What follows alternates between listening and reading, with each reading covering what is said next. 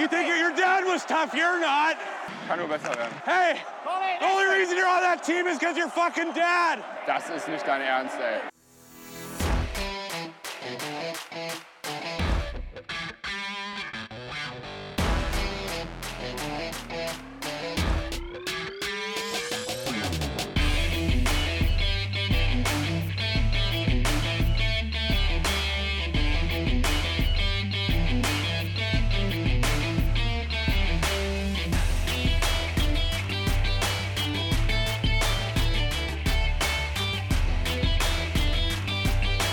Freitagabend, 19.24 Uhr. Äh, herzlich willkommen zur 69. Ausgabe von Trash Talk, dem DEG-Podcast, zu einer neuen Ausgabe von Let's Trash Talk About. Also, es geht heute wieder einmal über einen unserer neuen Spieler, diesmal um einen jungen deutschen Spieler. 23 Jahre jung, 1,89 groß, 82 Kilo schwer, Stürmer, Linksschütze, geboren in Peißenberg und er wechselt äh, von unserem Lieblingsrivalen aus Köln in die schönste Stadt am Rhein nach Düsseldorf. Es geht um Luis Öffing und als ähm, Gast habe ich heute hier den Markus vom Sharkbite Podcast. Hallo Markus, herzlich willkommen, schön, dass du da bist. Hallo Milan, danke für die Einladung. Schön, dass ich hier sein darf und äh, ein bisschen Kölner Expertise in den DEG-Podcast bringen darf. Ja, hoffen wir, dass, du, dass das gelingt. Louis Öffing hat in den letzten drei Jahren 80 Spiele für euch gemacht, 12 Punkte dabei erzielt ähm, junger Spieler für unsere jungen Wilden, die wir im Kader haben. Ähm, was fällt dir spontan zu Louis Öffing ein? Spontan will ich als allererstes mal sagen, ich finde es schade, dass er den Weg jetzt von Köln nach Düsseldorf gewählt hat, aber ich kann es verstehen.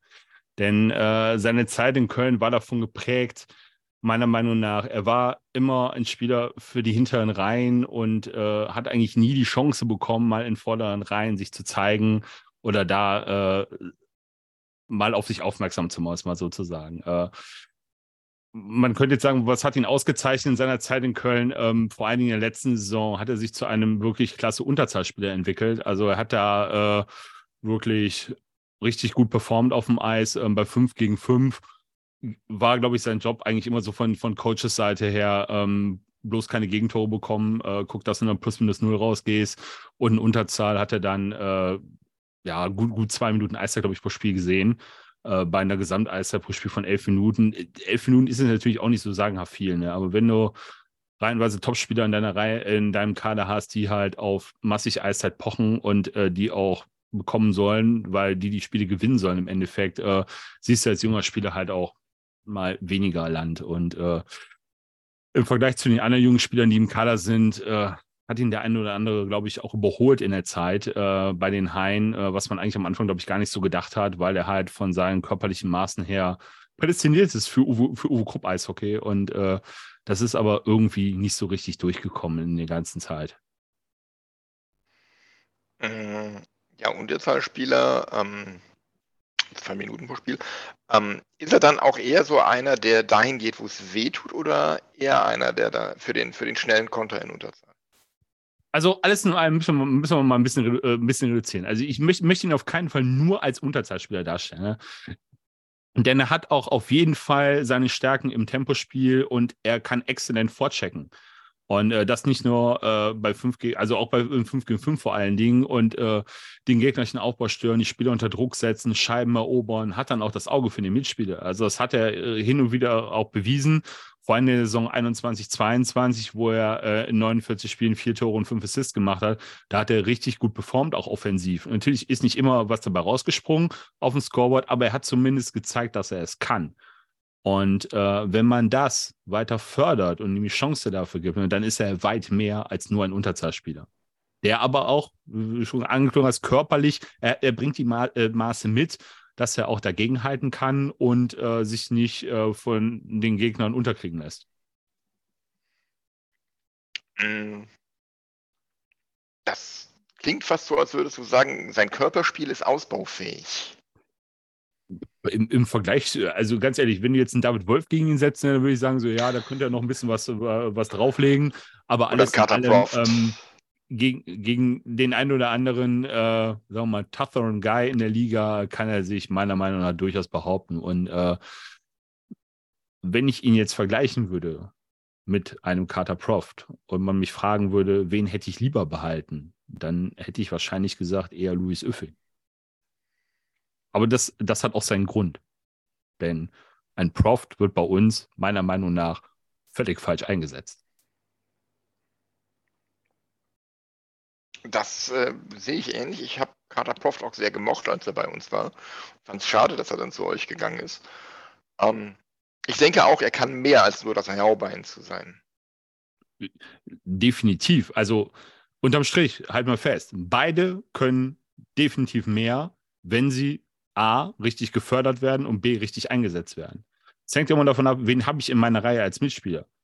Wenn ich, wenn ich da manchmal sehe in der letzten Saison oder am Anfang der Saison, dann hast du einen Carter Proft auf dem Eis mit einem Sechsil und auch schon mal Alex Oblinger gehabt, dann fragst du dich auch, was soll diese Reihe denn bewirken? Weil, wo sind denn eigentlich die Stärken von Carter Prof?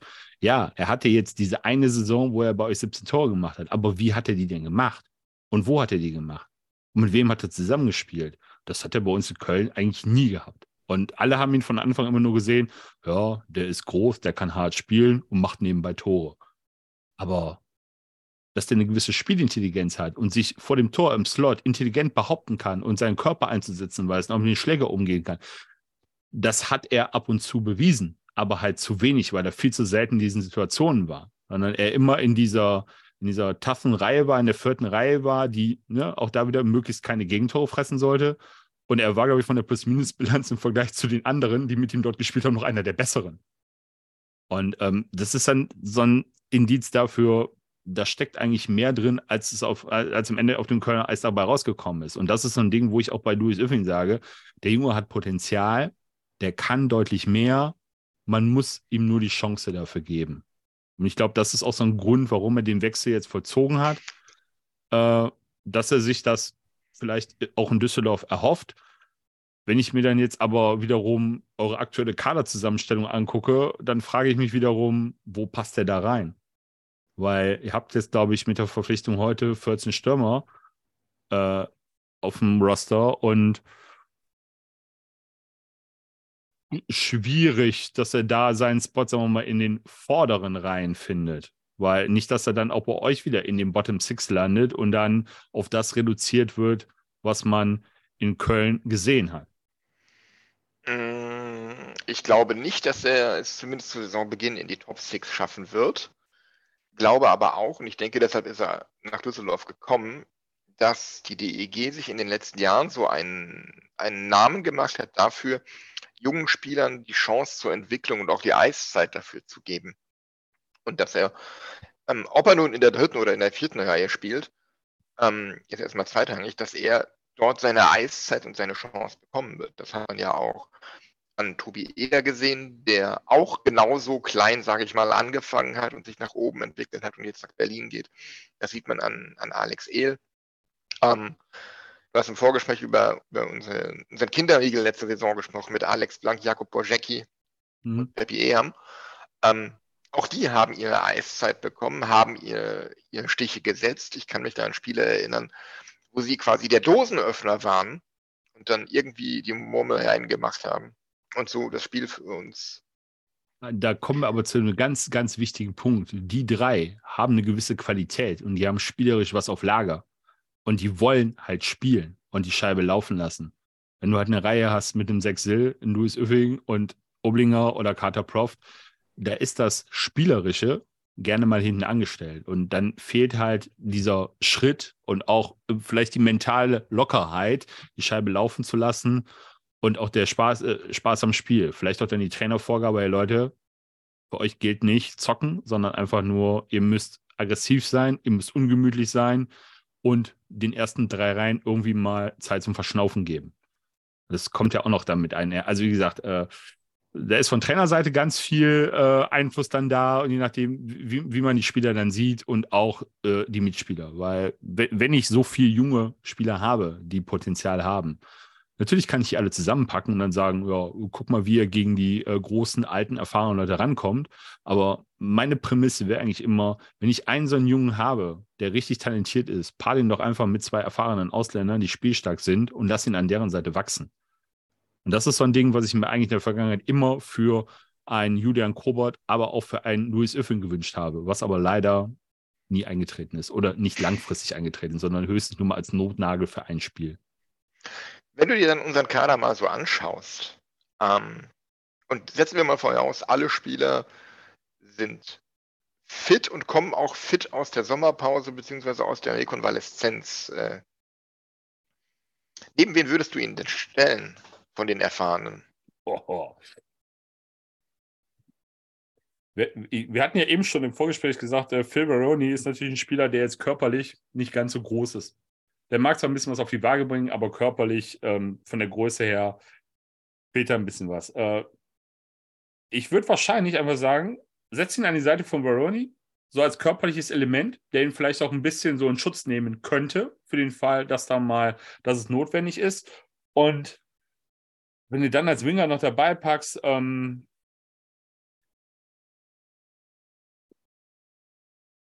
Ja, El ist jetzt, äh, El passt jetzt nicht so, weil er körperlich auch nicht so groß ist. Kevin Clark, äh, dann hättest du auch wieder so zwei so kleine und einen, einen etwas körperlichen. G ganz ehrlich, pack Clark, Varoni und Uffing in eine Reihe. Okay. Dann hast du zwei. Spann dann, hast du, dann hast du zwei, die auf jeden Fall die Scheibe laufen lassen können, die für das Scoring da sind. Und ein Uffing, der kann auch mit der Scheibe umgehen. Aber der kann ganz viel läuferische Arbeit für die beiden erledigen. Der kann unangenehm sein. Die beiden können an der blauen Linie stehen. Er geht nach vorne tief in den Vorcheck, kann die Scheibe holen, kann für einen unsauberen ersten Pass sorgen und die beiden holen sich dann die Scheibe, kombinieren sich vors Tor. Kann erfolgreich sein. Das ist so eine Rolle, wo ich sagen würde, da könnte er wachsen. Da könnte er was mitnehmen, was lernen. Dass es über die ganze Saison so geht, würde ich dann vielleicht nicht sehen. Aber gib ihm zumindest die Chance, an zwei etablierten Spielern weiterzukommen und nicht irgendwo in den Hinterreihen, ich, ich nenne es immer gerne zu versauern und äh, nur ja, die Eiszeit für die anderen wegzunehmen, damit die mal verschnaufen können. Das sehe ich bei ihm einfach nicht und das wünsche ich mhm. ihm auch nicht. Spannende Wahl auf jeden Fall mit Clark und äh, Veroni. Mhm. Ja, äh, ganz, ganz ehrlich, also euer Kader gibt, gibt eigentlich so viele Möglichkeiten. Äh, ja. da, da, jetzt irgendwelche, irgendein festes Line-up sich rauszusuchen und zu sagen, so der spielt jetzt mit dem, da, da fällt es mir bei anderen Kadern echt einfacher. Da, da ist bei euch so viel Variabilität, wo ich sage, da, da kann jedes Spiel anders sein. So dass ja. du jedes Spiel unausrechenbar bist und sagst, ja, heute spielen wir mal wieder ganz anders. Ja, und, die sind, ähnlich. Und, und ganz ehrlich, die ganzen Jungen, die sind auch so unbekümmert. Denen ist das, glaube ich, egal. Hauptsache, die spielen. Genau. Das hat man letzte Saison gesehen mit unserem Kinderriegel, was die da teilweise abgerissen haben. Die haben unbeschwert und wirklich unbekümmert gespielt. Ja. Ähm, und sind teilweise den Gegnern auch richtig auf den Sack gegangen mit dieser Art. Ja, und, und, ganz ehrlich, und das, das kennen viele halt nicht, viele etablierte auch nicht. Die kommen in die Liga oder kennen dann so, ah, ich messe mich mit mein, meinesgleichen.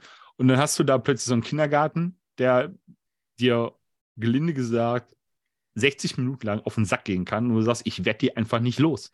Weil die laufen und laufen und laufen. Das ist wie so ein Duracell-Häschen. Und die hören einfach nicht auf.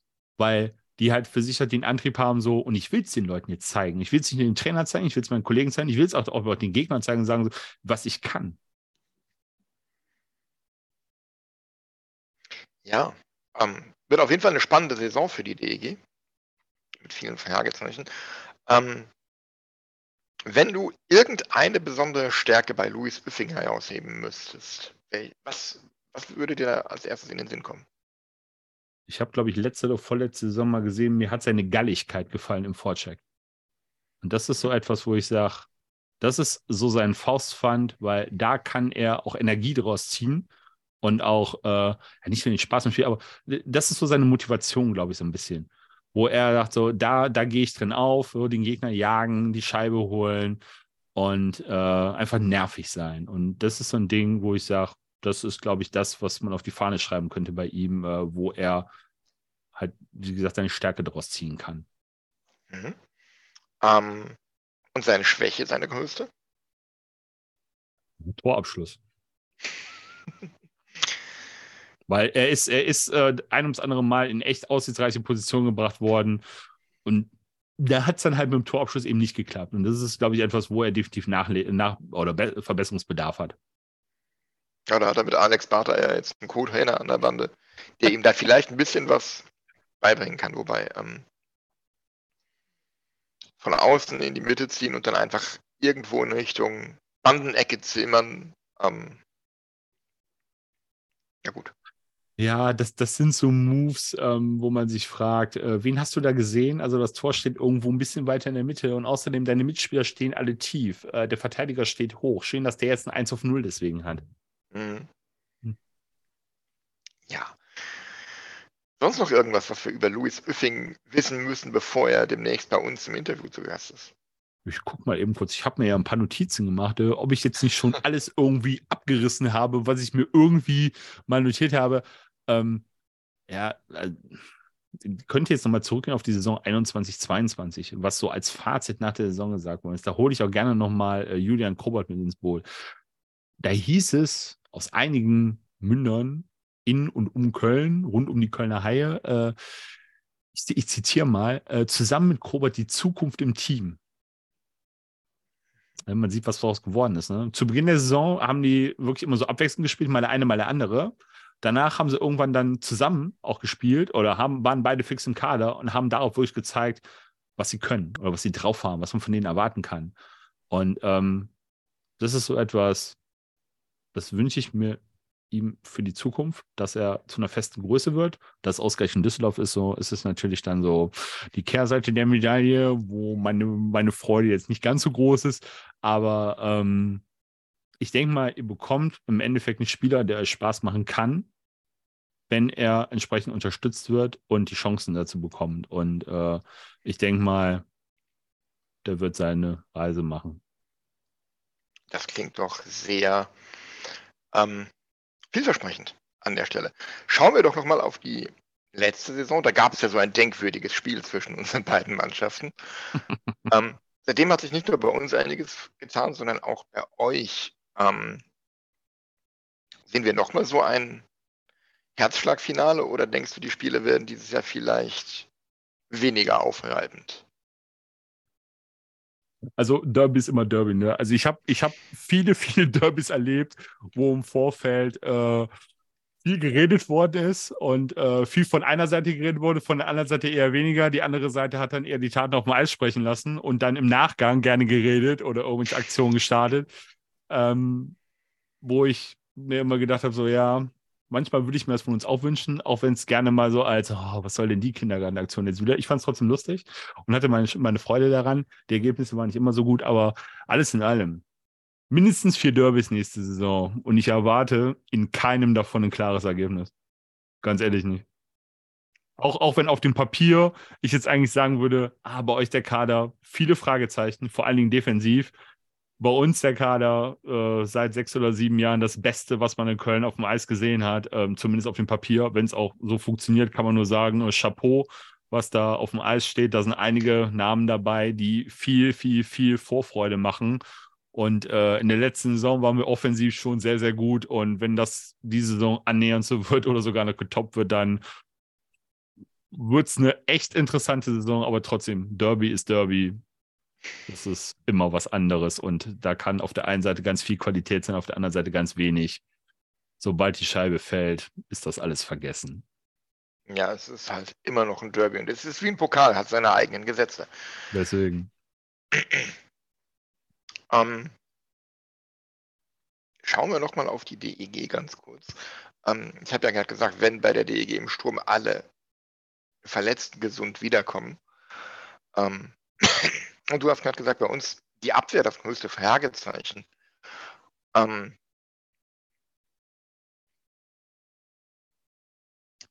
ja, Kohlen Oliszewski kam, kam heute als, als Neuzugang, als letzter zunächst einmal. Ähm, eine Wundertüte dieser Kader. Ich finde, ähm, man baut sehr viel wieder auf Henrik Haukeland. Man hat zu einem gewissen Maß sicherlich auch verständlich ein paar Ausländerlizenzen aus der Abwehr in den Sturm verschoben. weil man die Qualität, die man da verloren hat, einfach nicht gleichwertig an deutschen Spielern ersetzen konnte. Ähm, ist das zu riskant, deiner Meinung nach? Also man hat letzte Saison gesehen, ein Hendrik Haukeland kann der DEG ganz viele Punkte bringen. Ähm, Hendrik Hahn ist letzte Saison ausgefallen, deswegen musste Hendrik Haukeland halt ganz viele Spiele nehmen, was sich zum Ende der Saison nachweislich gerecht hat. Ähm, hoffentlich ist das diese Saison jetzt nicht wieder so, sodass Hendrik Haukeland die eine oder andere Pause bekommen kann, sodass er auch im Endspurt dann für euch da sein kann und äh, Punkte nach Hause bringt, weil ich glaube, an ihm liegt es diese Saison. Denn, äh, gerade schon gesagt, die Abwehr, ähm, die Neuverpflichtung Sinan Aktak, Thorsten Ankert, Oliver Mebus, Moritz Wirth, äh, drei davon sind jenseits der 30 und äh, sind jetzt nicht unbedingt die Spieler, die im, äh, ja, im Zenit ihrer Karriere stehen und ähm, bei denen man schon ein bisschen so auf dem absteigenden Ast ist. Und äh, da weiß ich nicht, ob das euch jetzt vor allen Dingen in Kombination mit der Rückkehr von äh, Kyle Komiski nach der schweren Verletzung ähm, stärker macht in dem Sinne. Und äh, da bin ich echt ein bisschen skeptisch. Klar, du hast hinten dran äh, Niklas Geithner, äh, Moritz Wirth, die noch relativ jung sind, aber die brauchen halt auch äh, Eiszeit und denen ist halt nicht damit geholfen, wenn sie mehr Tore fressen, als äh, dass vorne Tore fallen. Und da sehe ich echt Probleme auf euch zukommen und auch für Hendrik Haukeland, weil der kann auch nicht alles machen. Und äh, bei der Abwehr bin ich da wirklich skeptisch. Ne? Offensiv hingegen, da sind ein paar äh, interessante Jungs dann dabei, ne? auch eure, eure Young Guns, die dabei sind, die haben letzte Saison schon viel Spaß gemacht, die gehen jetzt einen Schritt weiter. Äh, wenn wir dann halt die heute getätigte oder veröffentlichte Neuverpflichtung uns angucken, mir hat der Junge erstmal gar nichts gesagt. Also der war mir überhaupt kein Begriff und das passiert mir relativ selten bei Neuzugängen von Nord aus Nordamerika. ähm, da musste ich erst äh, zwei oder dreimal drüber gucken, um mir dann ein Bild von ihm zu machen. Und ich muss ganz ehrlich sagen, so wirklich vom Hocker reißt er mich jetzt nicht. Und der macht so den Eindruck, es ist ja anderswo würde ich sagen, so eine Verzweiflungsverpflichtung oder so eine Notverpflichtung, äh, weil man vor Trainingsbeginn den Kader voll machen wollte und nicht, nicht äh, die Ruhe hatte, noch zu warten, was gegebenenfalls noch auf den Markt kommt. Ne? Hat die Vergangenheit hat gezeigt, dass äh, im Laufe der Trainingslager oder auch nach Saisonbeginn noch äh, wirklich namhafte und gute Spieler auf den Markt kommen, wo die Preise fallen, die zu einem günstigen Tarif zu bekommen sind. Ähm, ich denke mal, oder ich kann guten Gewissens sagen, dass der Neue heute jetzt nicht unbedingt in äh, die großen Geldtöpfe greifen wird, sondern ähm, eher so, ja, sagen wir mal, mittelmäßig irgendwo unterwegs ist, vielleicht sogar auch im niedrigeren Segment. Ähm, von daher, ich verstehe die Verpflichtung nicht so ganz. Ich kann sie auch nicht äh, nachvollziehen von den Statistiken her. Erinnert er mich ein bisschen an Evan Kaufmann? Uh, okay. Der ja damals aus der NCAA direkt zur DEG kam. Ähm, das sind natürlich dann große Fußstapfen. Ob das am Ende wirklich so funktioniert, weiß ich nicht. Ähm, ja, das ist es ja. Es kann natürlich am Ende funktionieren. Ne? Am Ende kann, kann er einschlagen, kann Topscorer werden im Kader und alle reiben sich die Augen und sagen, das hätte man von dem niemals erwartet. Ne? Kann natürlich sein, aber er kann auch genauso gut der Flop sein, der nach einer Woche oder zwei wieder geht, weil er sagt, passt alles gar nicht. Ja, genau. Und ähm, ich war auch sehr überrascht von dieser Verpflichtung. Ähm, hätte durchaus gedacht, dass man da ein bis vier Regalmeter weiter nach oben greift. Ich hat das Sparschwein auch nicht mehr hergegeben. Das ist natürlich auch eine Möglichkeit, dass man ähm, nicht unbedingt auf den sportlichen Erfolg in der Zukunft wetten möchte, sondern lieber nur ausgibt, was da ist. Ähm, naja, wir werden sehen, was er äh, am Ende aufs Eis bringt. Und ähm, bisher hatte ähm, Nicky Mund meistens Glück mit seinen Verpflichtungen. Selbst ein, ein Stephen Harper letzte Saison war nicht so schlecht. Ja, hat, auch der hatte seine Momente. Äh, ja, er hatte seine Momente. Ich erinnere mich da an so ein Derby zurück. Ach, ich kann, ich werde sein Gesicht nie vergessen, als er das Empty Net gemacht hat und dann das Spiel ähm, doch noch eine Wendung nahm. Hm. Ja, und ähm, hoffen wir, dass Ben O'Donnell in äh, zu alter Form zurückfindet, einfach. Das ist, glaube ich, ein ganz wichtiger Faktor. Also das, ich, ich würde fast sagen, mit, mit der Rückkehr, das, das ist, glaube ich, so ein bisschen so der Go-To-Guy. Natürlich hat man dann Kevin Clark verpflichtet, aber ich glaube, ein Brandon O'Donnell ist derjenige, der im Endeffekt über den Ausgang der Saison neben Henry Kaukner mitentscheiden will. Mm,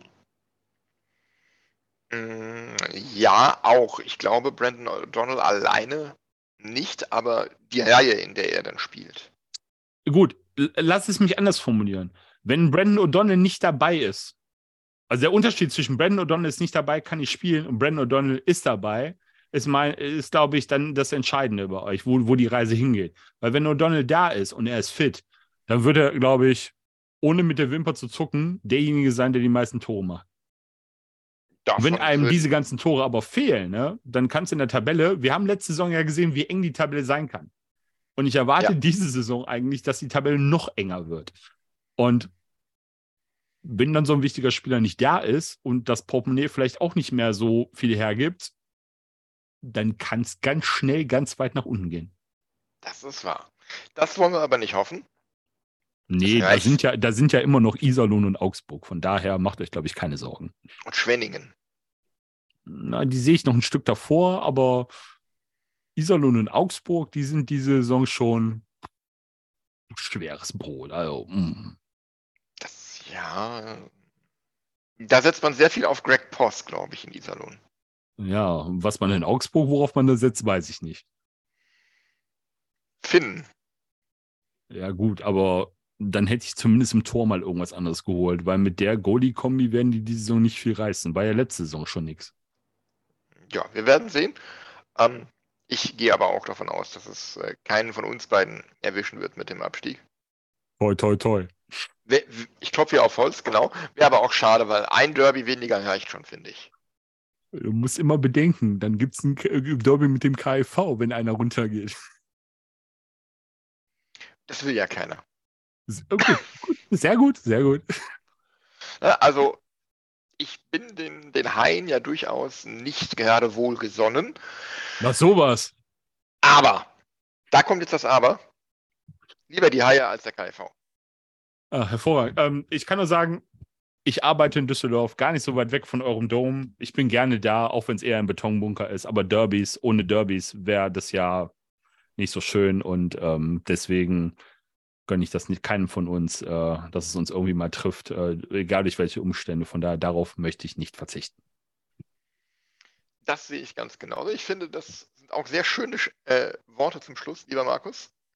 Vielen Dank für deine Zeit heute Abend, für deine äh, Expertise zu Luis Uffing und zur DEG, zu den Haien. Ich freue mich auf die Saison und vielleicht sieht man sich ja mal bei euch oder bei uns in der Halle oder bei anderer Gelegenheit im Podcast. Ich denke, das können wir einrichten. Und äh, danke dir für die Einladung, hat Spaß gemacht und gerne wieder. Dann danke ich euch allen zu Hause. Vielen Dank fürs Zuhören. Ähm, bis zum nächsten Mal und wie immer, E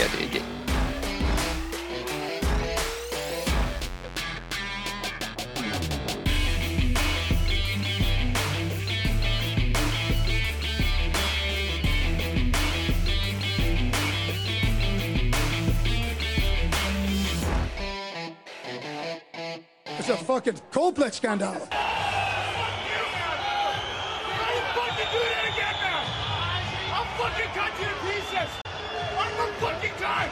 You fucking piece of shit. That's so fucking gutless. Oh, This is fucking niet normaal.